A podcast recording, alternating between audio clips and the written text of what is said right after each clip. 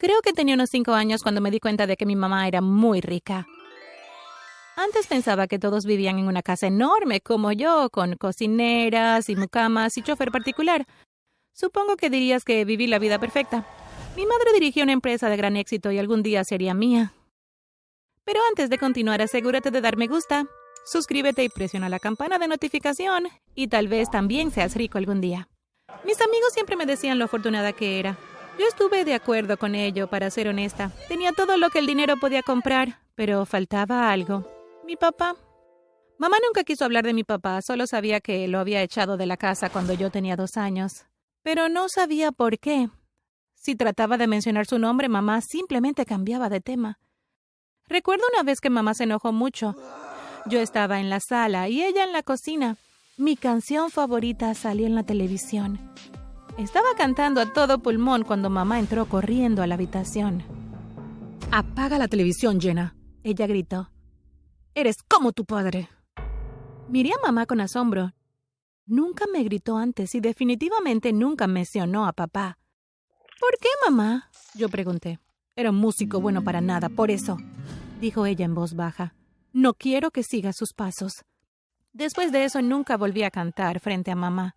Sin embargo, no dejé de cantar. Me escondí arriba en mi habitación y eso me llenaba el alma de alegría. Mamá nunca lo supo.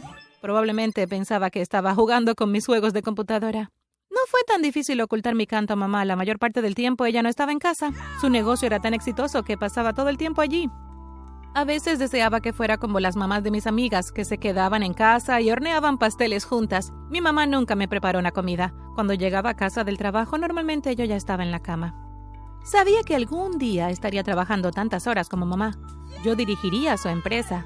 Desde que tengo memoria, mamá me decía, Un día, llena, esto será todo tuyo. Serás la directora ejecutiva de mi empresa. Mi mejor amiga era Cheryl, era la única en la que podía confiar. Cuando llegamos a la escuela secundaria teníamos que elegir las materias que queríamos estudiar. Todo el mundo se tomaba muy en serio la elección de los temas adecuados. ¿Qué quieres hacer cuando salgas de la escuela? preguntó Cheryl un día. Realmente no importa lo que quiera, respondí. Mi vida ya ha sido elegida por mí. Iré a trabajar en la empresa de mamá cuando deje la escuela. A veces me sentía un poco triste porque todo estaba planeado para mí, pero no le dije nada a mi mamá. No quería que pensara que era una ingrata. Podría haber sido diferente si tuviera un hermano o una hermana, pero como era hija única, por supuesto tenía que ser yo quien me hiciera cargo de la empresa. Miré la lista de temas, realmente no importaba lo que eligiera, pero un tema me llamó la atención. Música. Lo puse al principio de mi lista. Estoy tomando música, le dije a Cheryl. Pero no le digas a mi mamá, porque probablemente no estará feliz por eso. Realmente no estaba tan interesada en la escuela, pero me encantaba ir a mis clases de música. Aprendimos a tocar la guitarra y el piano y cantamos en el coro de la escuela. A veces organizábamos conciertos para que los padres lo vieran, pero yo nunca podía contárselo a mamá. ¿Tu mamá vendrá a ver el concierto de este año? preguntó mi profesor de música, el señor Henry. No, señor, respondí. Ella está ocupada en el trabajo. Oh, eso es una lástima, él dijo. Creo recordar que ella tampoco pudo asistir el año pasado. Llegó la noche del concierto de la escuela y le dije a mamá que iba a pasar la noche en la casa de Cheryl. Diviértete, cariño, dijo mamá. No me esperes, puede que llegue tarde, respondí. El concierto fue muy divertido. Realmente me encantó actuar ante una audiencia. Al final del espectáculo, los padres de mis amigos se reunieron a nuestro alrededor, felicitando a todos. Me sentí un poco triste porque mi mamá no estaba allí también, pero no importa. Ese fue mi concierto final. Me estaba graduando de la escuela secundaria ese año. No podía creer lo rápido que había pasado y ahora iba a empezar a trabajar en la empresa de mamá.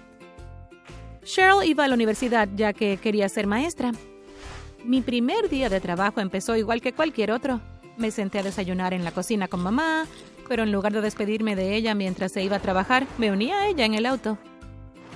Condujimos al trabajo en silencio. Sabía que mamá estaría pensando en todas las reuniones que había planeado para ese día.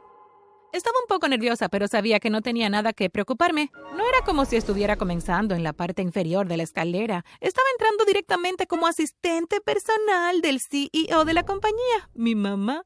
Tenía una oficina directamente afuera de la oficina de mamá. Ella me mostró cómo usar el intercomunicador y me dio algunos papeles para revisar. Todos fueron amistosos conmigo, pero el día realmente se prolongó. Estaba tan aburrida. Será mejor que me acostumbre. Esta iba a ser mi vida, al menos durante los próximos 40 años.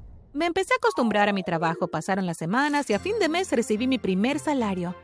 No podía esperar abrir mi extracto bancario y ver el dinero que había ingresado en mi cuenta. Abrí mi cuenta en mi teléfono, pero me congelé. Esperé un minuto pensando que debía haber algo mal, así que salí y volví a ingresar, pero el número seguía siendo el mismo. Seguro le falta un cero. Mamá, creo que el departamento de contabilidad se ha equivocado con mi salario, yo dije. Mamá miró mi teléfono. No, no hay error. Ella dijo. Eso es lo que te estoy pagando. Me sorprendí, pero no quería parecer ingrata. Oh, ok, lo siento. Volveré al trabajo. Balbuceé. Regresé a mi escritorio y recogí algunos archivos. No hay necesidad de preocuparse, me dije. Estoy segura de que es solo porque soy nueva en la empresa. Quizás todos reciban un salario bajo durante los primeros meses, como una especie de comienzo de prueba. Pero pasaron los meses y mi salario nunca aumentó. Realmente estaba empezando a molestarme. Yo era la asistente personal de la CEO y me pagaban menos que la chica que servía el café y el té. Una noche, después de un día de trabajo particularmente difícil, no pude aguantar más. Entré en la oficina de mamá y la confronté. ¿Cuándo voy a recibir un salario justo? Yo pregunté. Tu salario es justo. Ella respondió. ¿Me estás tomando el pelo? grité. Entonces perdí los estribos. Te odio y odio este estúpido trabajo. ¡Renuncio! grité. Mamá ni siquiera trató de detenerme. Bueno, ya lo había dicho, y tenía que seguir adelante. Agarré mi bolso y salí del edificio. Bueno, ella no tenía por qué pensar que iba a estar por aquí más tiempo. Me iba a mudar a otra ciudad. Hice las maletas y salí de casa antes de que mamá llegara del trabajo. Tomé el tren a la siguiente ciudad. Mientras miraba por la ventana del tren pensé en lo que iba a hacer. Saqué mi teléfono y comencé a buscar entre los anuncios de alojamiento. Finalmente encontré un lugar para quedarme compartiendo con tres chicas, Kelly, Diane y Lucy. Las chicas eran muy agradables y pronto nos llevábamos muy bien, riéndonos como si nos conociéramos desde hace años. ¿Tienes novio? preguntó Diane. No, respondí. Bueno, tenemos muchos amigos, estoy segura de que encontrarás a alguien pronto. Ella dijo. Oh, primero necesito encontrar un trabajo. Bueno, el restaurante en el que trabajo está buscando una camarera, dijo Lucy. ¿Por qué no vienes mañana para una entrevista? No lo podía creer. Todo estaba cayendo en su lugar. Tenía nuevos amigos, un lugar para vivir y ahora un trabajo. No necesitaba mamá, podía cuidarme fácilmente. Pero al día siguiente las cosas no parecían tan color de rosa. Para empezar, quemé mis tostadas para el desayuno. No sabía cómo hacer funcionar la tostadora. ¿Quién sabía que tenía que ponerla en el número correcto? Yo nunca había cocinado para mí. No sabía lavar ni planchar y en cuanto a limpiar la casa, olvídalo. Al principio las chicas pensaron que era bastante divertido que yo no pudiera hacer nada por mí misma, pero luego las empezó a poner nerviosas. Sabía que si quería quedarme tendría que aprender todas estas cosas. Me costó mucho, pero valió la pena.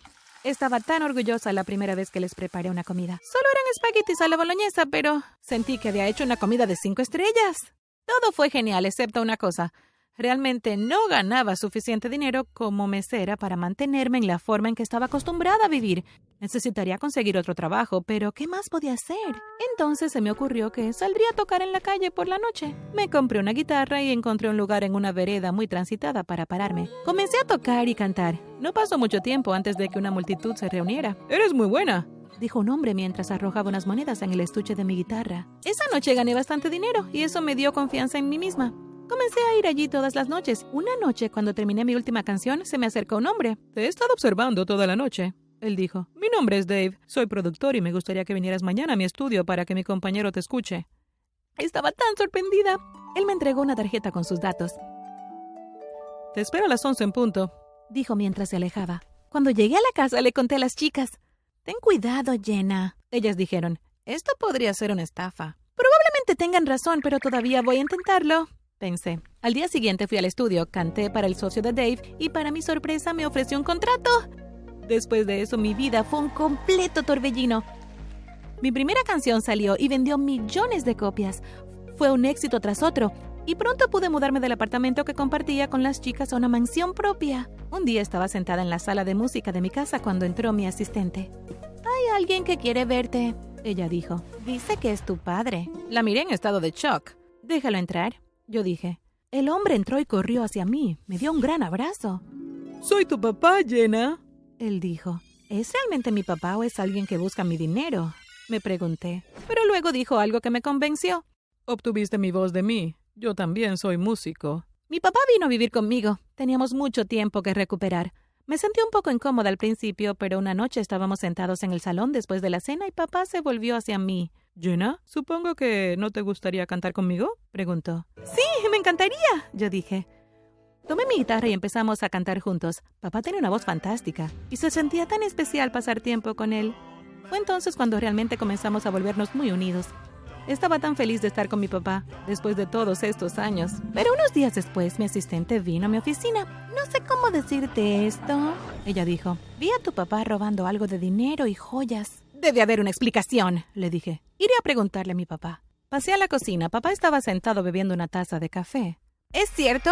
Yo pregunté. ¿Me has estado robando? Eres como tu madre, él gritó.